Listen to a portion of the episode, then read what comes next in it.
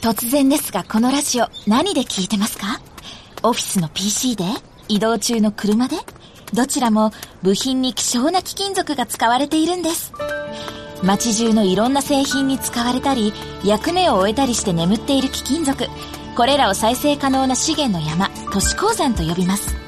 貴金属ってジュエリーはもちろんのこと産業用としてもみんなに関係あるんですね。ちなみに私はジョギングしながらスマホで聞いてました。もちろんこの中にも。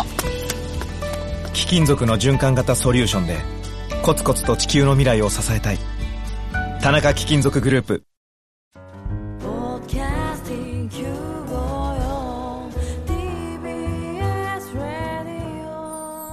TBS ラジオポッドキャスティングをお聞きの皆さんこんにちは。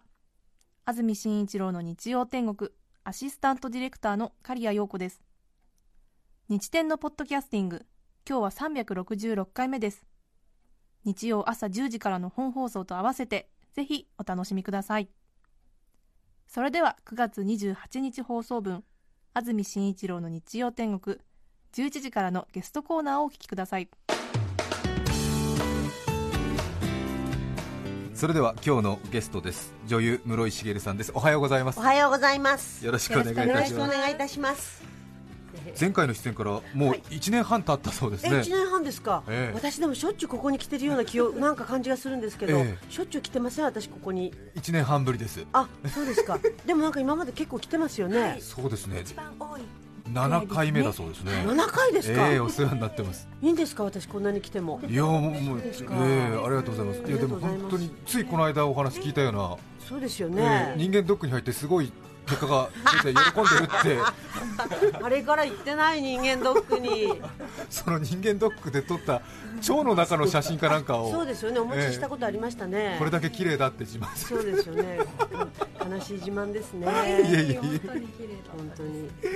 ずいぶんお忙しいようで静岡からの帰りだと聞きましたが。あそうです。今日は大井川で昨日ね、あのー絵本ライブをやってきたので、あのー絵本を出しているのであの子供たちにあの読み聞かせのライブをやっておりまして全国あちこち駆け回っておりますけれども。絵本のコンサートってどういうものなんですか？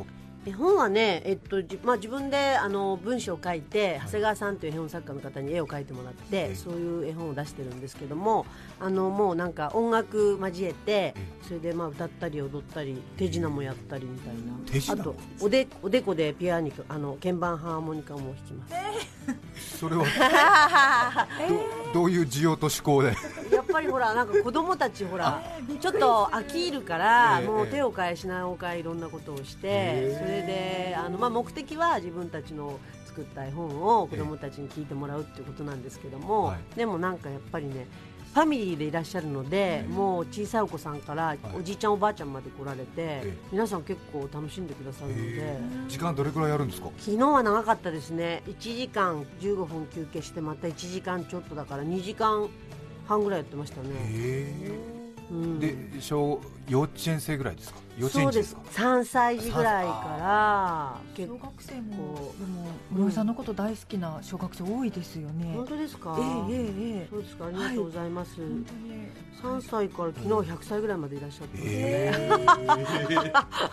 また室井さんサービス精神旺盛だし、ええ。いろいろあの気の回る方だから3歳の子に受けるのも入れつつ、はい40歳男に受けるネタもちょっと入れとかないと気が済まないとか。そうなんです。バッと見て結構あ大人多いなっていう時はちょっとエッチな話したりとか。い ろいろやってます。そうですよね、はい。い、くらあの子供向けの、ね、イベントでも、えちょっとあれですよね、保護者受けをきちんと狙ってくれるそうなんですよ。あのステージの人ってありがたいですよね。なんかなぞなぞとかも中に入れたりしてこうお土産持ってったりするんですけど必ずあのそういう時お父さんにも答えてもらうようにしてええ。答えがおっぱいだったりするんですけどもあ なんかそうするとなんかバカウケみたいな。室井さん、絵本に取り組んだのはずいぶん前ですね。そうですね、えっと、2011年に、はい。あのしげちゃんっていう絵本を出しまして、金のお医者さんから出したんですけども、それがなんかあのもうすごいたくさんの方に読んでいただいてて、え今ね学校図書さんの、えっと小学校3年生の副読本になってたり、だからなんかちょっと教科書としてもなんか教科書ってほら亡くなった方が載るもんだって思ってたんですけども。ビッグネームが、ええ、夏目漱石さん、ええ。志賀直哉とか、ええ。なんかそこにちょっと私もなんか、ええ。これはすごいことですよね。そうだと思います、まあなんとなくこうエッセイストのイメージもありますしそしてこうエッセイをこう書くなんかコツというかなんかこう頑張ってるポイントみたいのはなんか素人ながらわかるんですけど、はい。絵本を書くときっていうのは何が大事で何を持ってる人がいいとされるんですか？いやいやそれ私ね、ええ。なんか最初声をかけてもらって、まあ、子供いないし絵本なんて正直読んだことなかったんですけども、でもなんか絵本もいいなと思っていろいろ勉強したんですよ、ええ。そう子供って意外になんかあのうんちとかなんかちょっと汚いの好きだったりするええ。お尻とかええ。そう。だから最初にねじいちゃんのシービンビンというシビンの話を書いてもらって。も 持ってったら一応デビューですから、もっとやっぱりいいんですか？ってこれ面白いけど、ええ。そういうんじゃない方がいいんじゃないかって言われて、え確かにそうだよなと思って、はい。それでまあ茂って変わった名前でいろいろ苦労もしたので、やっぱりこうなんか子供だからってことじゃなくて、ええ。これは子供に向けたエッセイだっていうふうにはい。もともとエッセイを書くので、えそう思って書こうと思いまして、あんまりだからそのなんか子供だからってことを逆に意識しない方が、なんか私も過去は子供だったわけですから、はい。なんかそんなつもりで書いてます。確かにあれなんですよね。子供に必ず受ける大人が見ると、ううん。ーん、まあはあっていう感じのものでも子供にバカ受けの絵あ本とかありますもんね。よ。くわかんないですよ。でもそれを追求していくとええちょっと意外とわかんなくなっちゃうっていうか、えそれでじいちゃんの CBB になっちゃったんでそれはダメだって言われたので。でもいずおれ蔵入りしたんですかあ そうなんですよ。私はいいなと思ってるんだけど。ちょっと贅沢なんですけどじいちゃんのシービンビンのはい。ちょっとあのメインどころのストーリーを。いややっぱりもちろんあの詩瓶の話なんですよ。だけどそれをちょっとおしゃれにシービンビンっていう風にしてだからシービンビンの歌なんか作ったりなんかして持ってったんだけど結局そのやっぱ使わないものじゃないですか。でもなんかお,、ね、おじいちゃんはでもそんな風にしてだから自分たちとトイレが違うとかなんかそういうような話。もしかするといつか日の目を見るね。またその時はぜひこちらで宣伝させてください。さて室井茂さんラジオ版ショートエッセイ楽しみにしている方も多いと思います。今日はこういうタイトルです。最近目にした絵というものトップ3まずは一気に紹介します室井茂さん最近目にした絵というものトップ3第3位うちの前の電線に。第2位旅館で山のように売られているポチ袋。第1位深夜のビジネスホテル部屋のテレビ画面に。以上の3つです。さて最近、えっとしたもの、はい。第3位うちの前の電線に。最近エッとしたもの10個ぐらいあるんですけども、まあ、その中でちょっと厳選してまいりました、まあ、これはですね3位は割とソフトな感じなんですけどもこれはですね私野良猫にですね猫好きですからご飯をまああげてるんですけども、それでまあその野良猫がですねあと2匹あの連れてきて3匹来るようになっちゃって、まあ、あんまりねこうご近所にも迷惑なのでさっと出してさっとしまうようにしてるんですけども、そんなある日ですね今日来ないな鬼松はと思って見てたらふっと見たら電線のこうなんだろう一番低いはい。平べったいところは分かります？ちょっと太めな電線が一番下に走ってるんですよ。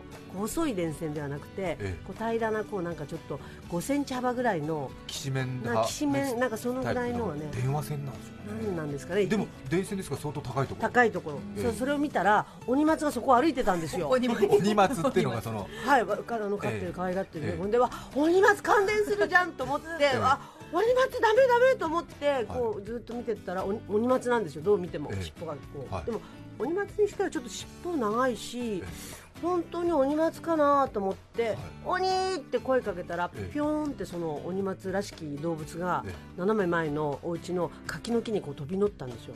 はあ。で鬼松はジャンプしないんじゃないかなと思ってよくよく見たら、ハクビシンでした。え。ここに白いのがあってクビシンそうなんですよ。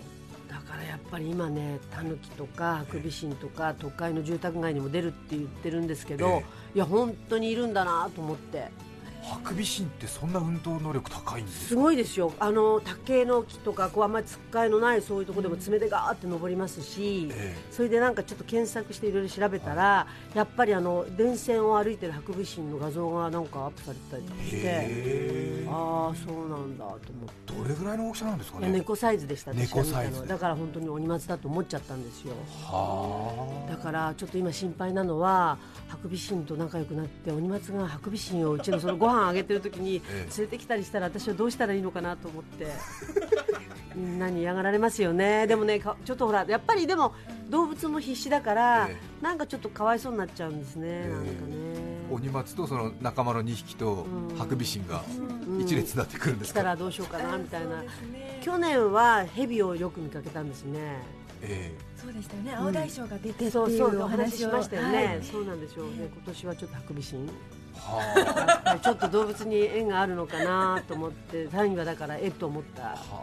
ハクビシンに対してはちょっと怖い気持ちもあるんだけれど、ん。何かちょっと近づきたいというかより知りたいみたいな、そうなんですよ。懐いてくれたらもしかしたらちょっと好きになるかもみたいな、ねえ。ハクビシンはでもねちょっとね。かなり野生う。のん。ねえそうですか。見間違いでも確かにそうですよね、絶対ハクビシンですあれは。ええ。もしあのありましたか？この白い狂撃みたいなの。鼻の上に。狂撃。さあ最近目にした絵というもの第2位。旅館で山のように売られているポチ袋。はいはいこれは結構ちょっと問題発言をしてしまうと思うんですけども先に申し上げておきます、はい。あのほら結構行ったんです今年。あのちょっと夏休みが少なかったもんですから、ちょっとねもうすごくゴージャスな旅館にえ富山から友達女3人ではい、ね。いいですね。もうすごく素敵な温泉で、はい。それでほらでなんかほらちょっとそういう高級なところって、はい。中井さんもちょっとなんとなくほらあの高級感漂ってらっしゃるじゃないですか、それであのお召し物も綺麗だったりとかして、でやっぱりなんかほらあの芸能人だから、はい。ちょっと見え張っちゃって、えやっぱりこうなんだろうあのご祝儀というか、ええ。お願いしますのあれをね心づけを。心づけをしなきゃいけないのかなと思って、で友達に言ったらそれはすごく高いんだから心づけ入ってるからいらないんじゃないって 富山の友達は言ったんですけども、私はそれはちょっとやっぱりね私的には結構やっぱりなんだろうあのタクシーの運転手さんと、はい。あの旅館の中井さんとマッサージ師さんはちょっと気をつけとかないと後であのケチだったとかって言われると。ちょっと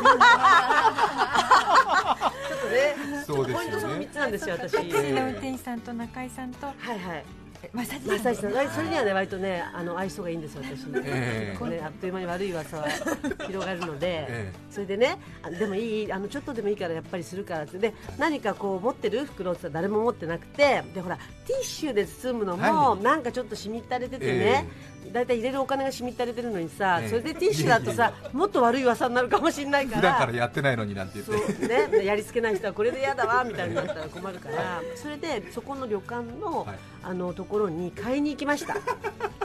あのなんかあのね、あのこう封筒みたいなものがないかなと思って、小さい封筒があったらそれでいいやと思って。ば売店みたいな。あ1階のロビーにある売店そうです売店。です、へとっても素敵なものが山のように売られてい。る売店のところにちらっと見たらありました。なんかそういうちょっとこう封筒とかはへーおはがきとかのコーナーにはい。見たらポチ袋の山？ポチ袋がもうびっしり。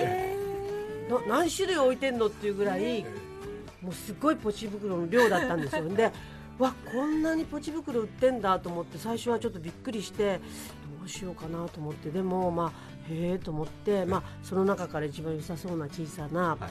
お心づけっていうそういうええ。心づけ心ばかりっていうのを買って、それで心ばかりをこう一お願いしますって、はい。レジ持ってったら、レジのお姉さんがすぐお使いになりますよねって。言ってふ封切っときますかって言われたんですよ。はいことはそういうことですよね、やっぱりえ私のように、まあ、別にこういう仕事をしてなくてそもね。やっぱり、ね、お心づけしようと思って、ねそこにやっぱり買いに走られる方がきっとえ立派な旅館だから、はい。なんかそういうことがしなんかしてみたいような気持ちにちょっとなるんだと思うんですね。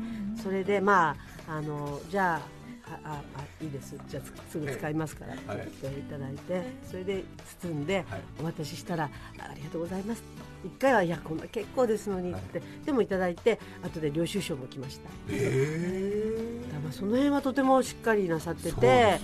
領収書いただけるのは良かったなと思いましたが、えでも反面領収書が出てくるってどうなのよみたいないろいろちょっとあれいろいろなんか気持ちが結構こうなんかいろいろ揺れ動いたというか。になりすぎても困るしみたいな、う。んうん。ここまで時代が進んだのかみそうたいな。なんですよ。だから割と素朴な気持ちで え差し上げたいと思ったんだけど、やっぱりそういうものがもうすでに準備されてたり。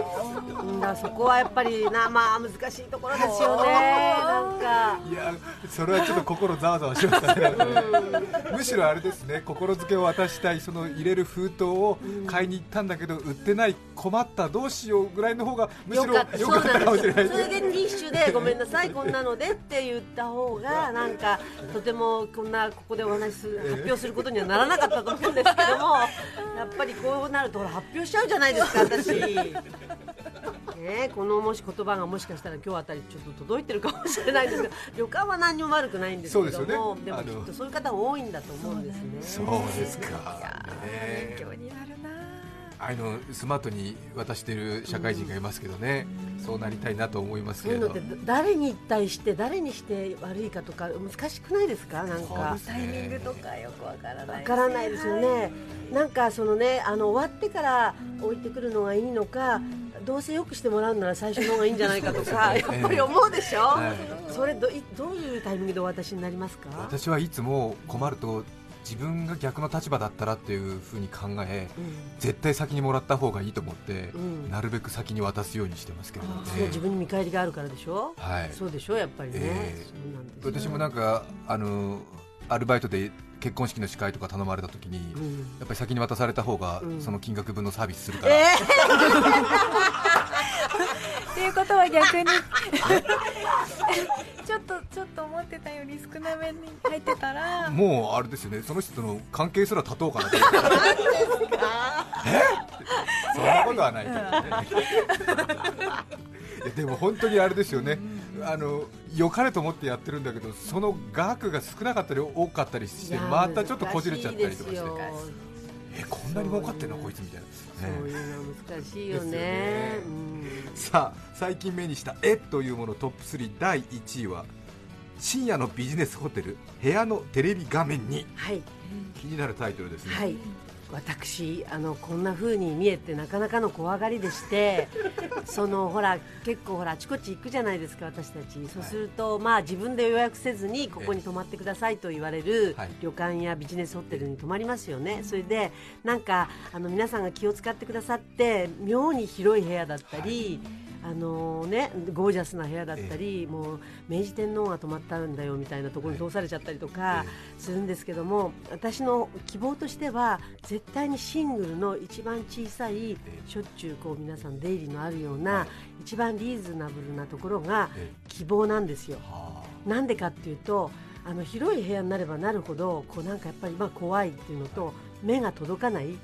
だからこう夜こう電気消したりするとやっぱり気配がなんかちょっと余計なことを考えちゃうんですよ。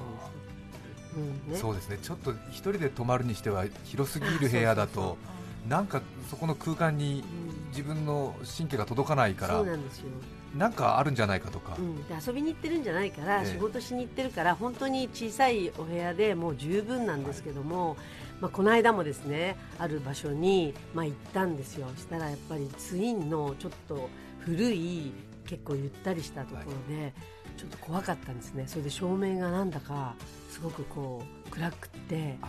あんまり明るくならない。おしゃれになってるんですね。なんか古いのになんかそういうとこだけ、まあ、省エネなのかなもしかしたら。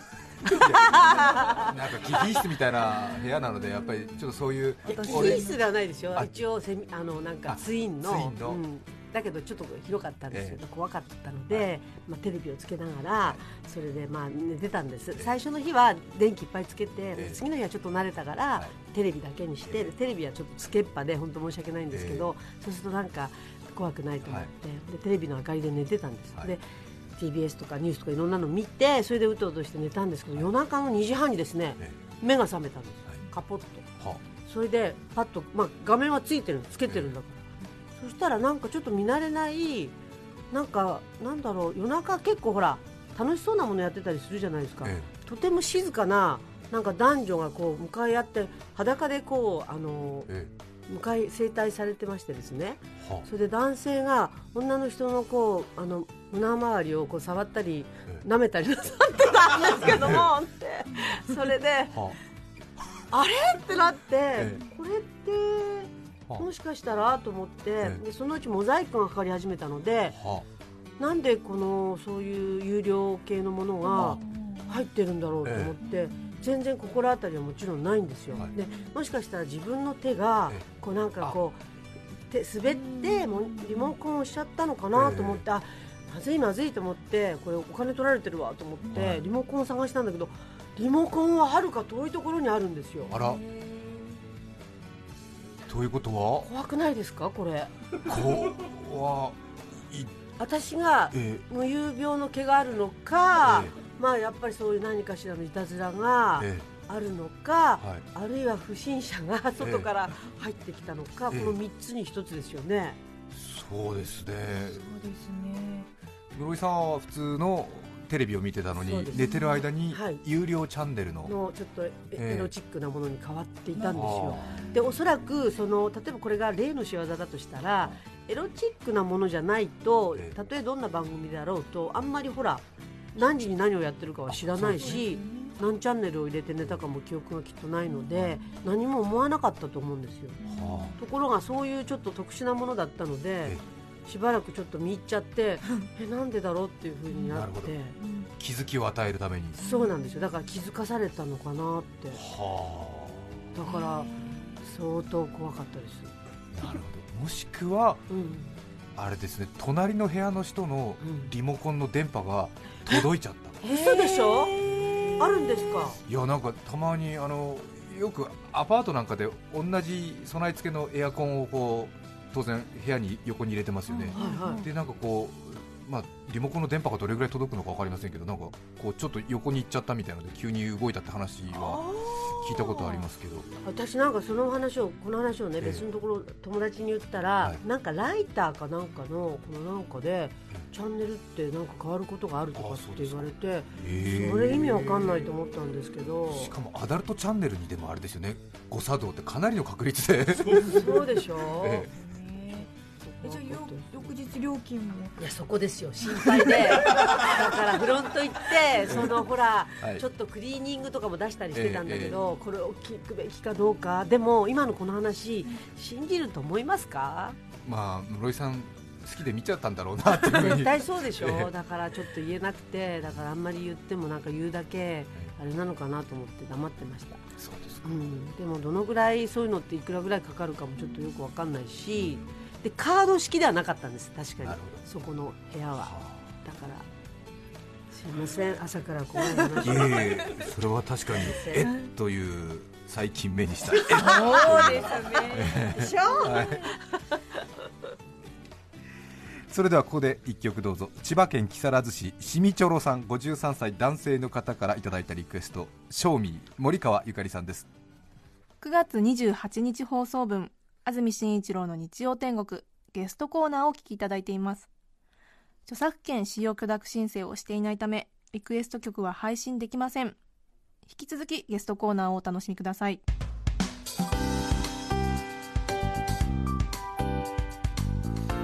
千葉県木更津市しみちょろさんからのリクエスト森川ゆかりさん「ショーミーお聞きいただきました。改めまして今日のゲストは女優の室井茂さんです。室井さんの新刊を2冊ご紹介します。ありがとうございます。まずは室井茂のお仕事探検苦労とですもの中央公論社より税別1400円で発売中です。そしてもう一冊は室井さんが文を書かれた絵本です。タイトルはキラキラハハハ。世界文化社から税別1300円で発売中です。一冊目の「クロートですもの」はいこれはどういう本ですか？これ婦人公論で4年半ほど対談してまして、なんかあのちょっと今からでも勉強したいなっていう先生をリクエストして、はい。い、ろんな職業の方にお目にかかってお話を伺いに行ってるんですけども、まあ、昨日の、ね、あの噴火なんかも怖いんですけどやっぱりこの中でもあの京大の鎌田先生っていう方に富士山はどんな具合なのかあの伺いに行ったりそれから国立天文台の先生であの黒点活動を研究なさってる方にお話を伺ったり。黒点。黒点。太陽の黒点。太陽の黒い点。そうですそうです、はい。だからなんかそのの地球って今とっても温暖化って言われてますが、地球そのものはやっぱり太陽からの影響を受けてて結構寒冷化に向かってるんじゃないかとおっしゃる先生方も多くって、まあ、そう言われてみると今年昼間は暑いけど夜はとっても寒いとか、寒暖の差が激しいからこう竜巻が起こったり、雨降ったりとかってことが多いのでなんかまあそういうお話をいろいろ伺ったりとかしてましてプロ中のプロにインタビューした。そうです。あとマグロのあの仲買人の方とか、えーあの楽しいのもたくさんそうですか。はい、入ってます。そして、えー本。絵本はえーキラキラハハハ、はい。歯の三つ目は漢字の歯ですが。はいそうです。これはまああのもう本当あのズバリ歯の絵本でして、ええ。あの子供さんたちやっぱりこう歯ってね、えもっと子供の時に歯を管理してくれてたらもっと可愛くなったかもしれないのにって今になったらいろいろ思うじゃないですか。だからなんかそういう子たちに向けて歯はとっても大事だよ、でこういうケアをした方がいいんだよとか、意外にこう唾液がとても歯にこう影響を及ぼしてるんだよとか、なんかその歯医者さんはやっぱりもう小さい頃から行った方がいいみたいなことをこういろいろ書いてます。そうですか、はい。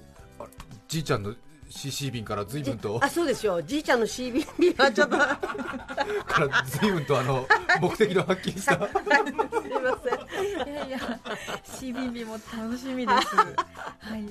さらに、えー舞台が来年1月、2月、はい。菊次郎と咲はいそうです。これはもう何回目になりますか？えっと、舞台は、えええっと、2回目第2弾です。そうですか。はい。えっと、これ来年の1月2月東京でやってそれから順次あの地方にも参ります。そうですか。はい、はい、陣内さんと。メンバー、主要メンバーはあのテレビの時と結構一緒の人も多い多いのではい。お楽しみいただけるかと思いますそして質問も来ています、はい。三重県名張市の峰峰屋さん31歳男性の方ありがとうございます。室井さんこんにちは。花子とアン楽しみに見ていました、い。甲府弁での役ということで大変だったと思いますが何か気にされたことはありますか？ああもうご覧になってるかどうかわかんないですけども、甲府でお百姓さんしてるって私たち花子のね、あの実家のうん。母の役でしたので、顔がもうとにかく真っ黒、そうですよね。なんかでやっぱり結構あんなに黒くなくてもいいんじゃないかって こう道を歩いてると皆さんに言われてなんであんなに黒いの？とかやっぱりこの間甲府あの甲府にイベントに行ったんですけど、やっぱり甲府の人たちも、そうだよそうだよそんな色黒はここにいねえじゃんみたいな。みんな黒すぎると。言葉っていうよりやっぱりまず黒いことにものものすごくやっぱり、うんでも私もそうかなと思ってこの間からいろんな地方行って漁師さんの顔とか見ると、え確かにちょっと個人差あるっていうか真っ黒な方もいらっしゃるし、ええ。あの日の当たる仕事をなさってても、ちょっと薄茶の方もいらっしゃるし、はい。えまあそれぞれかなと思ってもう終わりましたが この場を借りてお詫びしたいと思います。今日はゲスト女優室井茂さんでした。ありがとうございました。ありがとうございました。9月28日放送分安住紳一郎の日曜天国ゲストコーナーをお聞きいただきましたそれでは今日はこの辺で失礼します。安住紳一郎のポッドキャスト天国。食欲の秋読書の秋スポーツの秋波能秋水沢秋アンジェラ秋酒井正明秋川雅史乙武宏忠。お聞きの放送は TBS ラジオ954来週10月5日の安住紳一郎の日曜天国。メッセージテーマは「私のダメなところ」ゲストは12歳のピアニスト奥田源さんです。それでは来週も日曜朝10時 TBS ラジオ954でお会いしましょう。さようなら。安住紳一郎の「ポッドキャスト天国」これはあくまで試供品皆まで語れぬポッドキャスト。ぜひ本放送を聞きなされ。TBS ラジオ954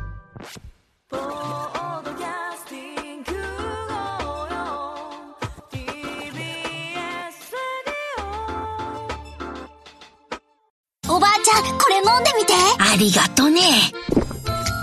美味しいわ。これはきな粉を入れた牛乳かね。正解そしてごまパウダーの香ばしさ、黒糖と麦芽糖の優しい甘さ。もしや、とろけるきな粉を入れたのかね。おばあちゃんすごい。老若男女に人気、新生、とろけるきな粉。